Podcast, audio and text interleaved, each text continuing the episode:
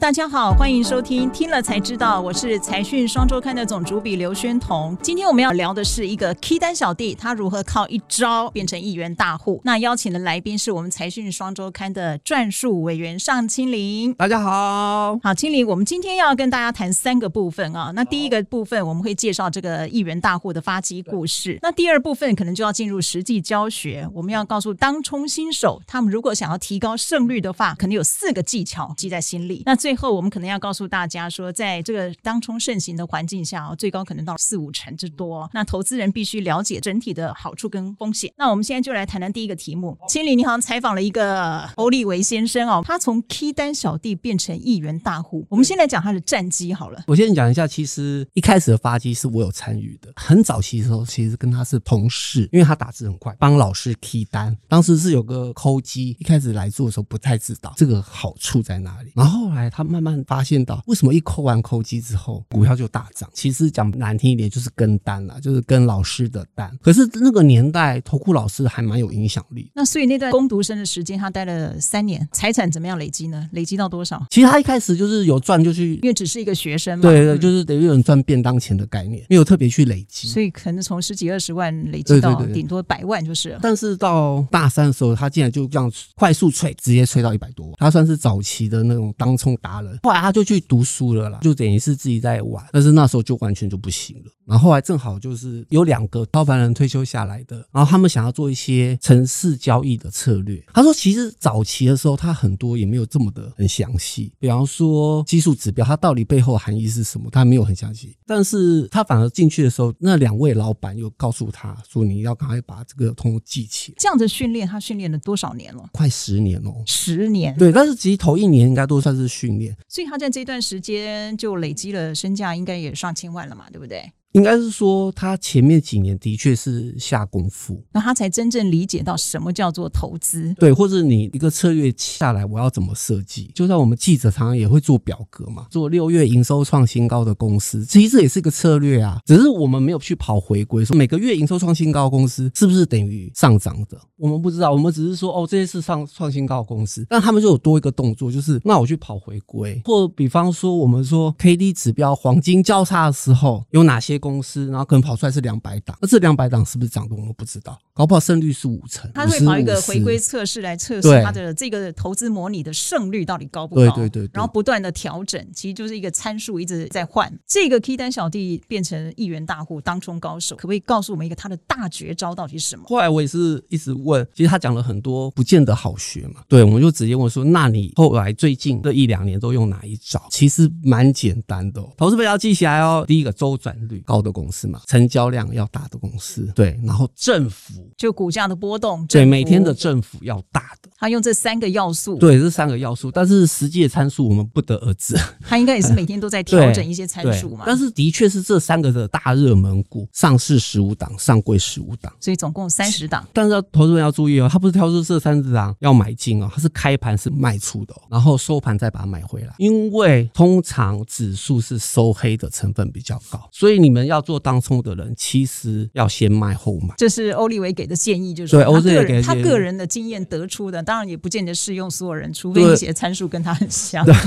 而且，特别是这些热门股收黑的几率更高哦。所以，我觉得青林，你想给大家的这个欧利维的这个想法，就是说，其实，在当冲人的投资思维，跟我们不见得这种我们所谓的长期基本面挂帅的投资人这种想法是完全不同的。其实，在这一期我们六三八期的财讯，那青林有做一个这样的一个当冲世代、新时代专题，有把这些达人的故事，或或者甚至从过去十几年前的胡伟帮到笑联帮这整个的操作手法的变化，我们都有记录在六三八期的这个财讯双周刊，其实读者如果有兴趣的话，可以再去翻阅一下哦。那我觉得最基本就要告诉大家，就是说我们会选这个案例，是因为这个欧立维先生，其实他大概用每天一千五百万，很有纪律的去做这个当冲交易。那他一到五月，他秀给我们看的对账单，他是赚了八百多万。那虽然八百多万，我觉得说你在现在你去市面上看到那些秀的满天飞，一个月千万，一天退佣多少？你觉得那八百多万很少？但是我是佩服说，他是在当冲业界，我们之所以选他，是因为他很。很稳健的在做他的操作策略，因为他自己说他是像公务员，也有人可以用这样的方式很稳健的在获利。欧利维一直提醒我们大家，就是说，其实，在当冲里面，纪律是最重要的，对不对？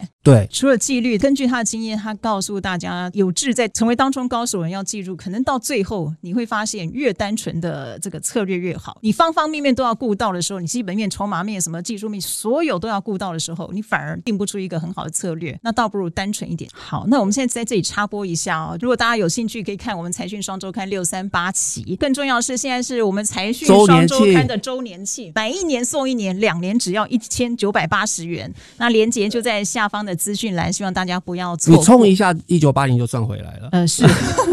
大家把这一集完整的听完，一九八零就赚回来了哈。对对对，对。那清林，我们进入第二个主题，就是说我们要教大家说怎么样提高胜率啊。对。这个当冲的历史其实已经十多年，从最早十几年前胡伟邦的隔日冲开始开启这种短冲的风潮。短冲，对。对，那现在因为有科技的辅助，所以操盘的手法越来越先进，越来越凶悍。那我觉得我们自叹弗如啊！你采访的过程中，如果说新手他没有这么强的这些城市背景，到底他想要切入这个短冲，要怎么样提高胜率？提到了四个基本的技巧。大多数人大概提的一件事情就是，你如果说我打从主意就是要当冲，然后一买结果涨停板。你就舍不得冲了。我们再看看，我们再留，我们再留个仓看看明天会怎么样。这个就是错误，第一条就是错误，就是你如果是要当冲，你如果是要赚退佣的话，你就给我认真赚退佣。所以意思就是说，像欧立维讲的，纪律很重要。你既然决定做这件事，你就不要再看到涨停板，你又想我不想冲了。对，所以纪律很重要。好，第一个是呃，你要搞清楚自己是在赚退佣，主要是拼胜率啦，就不是当中不是在赚价差。第二个是说，你刚讲的这个频繁的交易技巧，是不是应该在周转？率上面要找那种周转率很频繁的，大家进进出出、进进出出、进进出出、进进出出的。好，那还有当冲的时机点很重要，在每天从九点开盘到下午一点半收盘，黄金时机点对不对？其实我上面是写前一小时，就是九点到十，九点到十点就把事情做完了吗？更黄金的时期是九点到九点半，波动最大的时候。那为什么一般人不建议做下半场？就是怕会冲不掉或买不到，尽量不要做尾盘，可能会出现嗯违约交割的。情况，所以并不适合。好，那还有一种就是说，当冲的操作逻辑有一种叫顺势，跟一种叫捷径，这是什么意思呢？什么叫顺势？顺势其实有点像护尾棒，我去追涨停，就是追那个最强势的股，对，最强势东北角的股票，或是我要空最弱的。那捷径是什么？捷径就老手比较爱做，有些股票就是连续买盘，这样买买买买买买，买到最后突然停住了，然后这时候就可能会反转。捷径就是在这个点的时候放空。OK，所以其实刚才我们讲提高胜率的四个技巧，第一个是说你要搞清楚你是在赚退佣，然后再求胜率，嗯、不是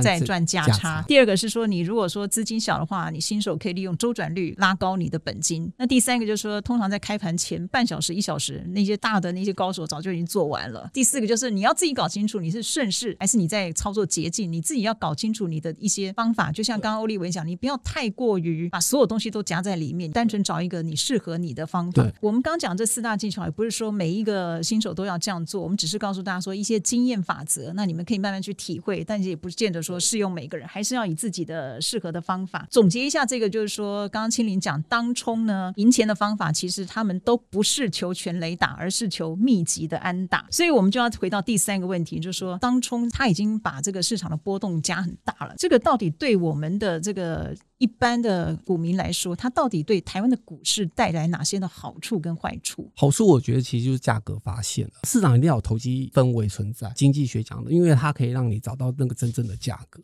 那这样解解释应该是说，其实，在投资市场里，本来一个正常的市场，即使美国也是这样子，就是你一定要投资跟投机两种人都要有得生存，对，它一定要并存，你这个交易才会活络。那这好的是说，对我们股市发展其实是更健康的。对于比较风险的风险方面，风险就是我们最近不是常看到违约交割，对，嗯、就这些事情越来越多。可能是因为最近台湾才开始封当冲，所以很多年轻人不了解当冲的危险在哪里，没有看过。空头啦，基本上是这样子，所以说我们不管怎么样，在学这些技巧时，还是要注意到说这个风险的所在。好，那今天我们很感谢大家收听的我们今天的听了才知道节目，也谢谢青林的分享。YouTube 的观众记得帮我们按赞、订阅、加分享。那如果您是的朋友，别忘了给我们五颗星的回复。听了才知道，下次见，拜拜，拜拜。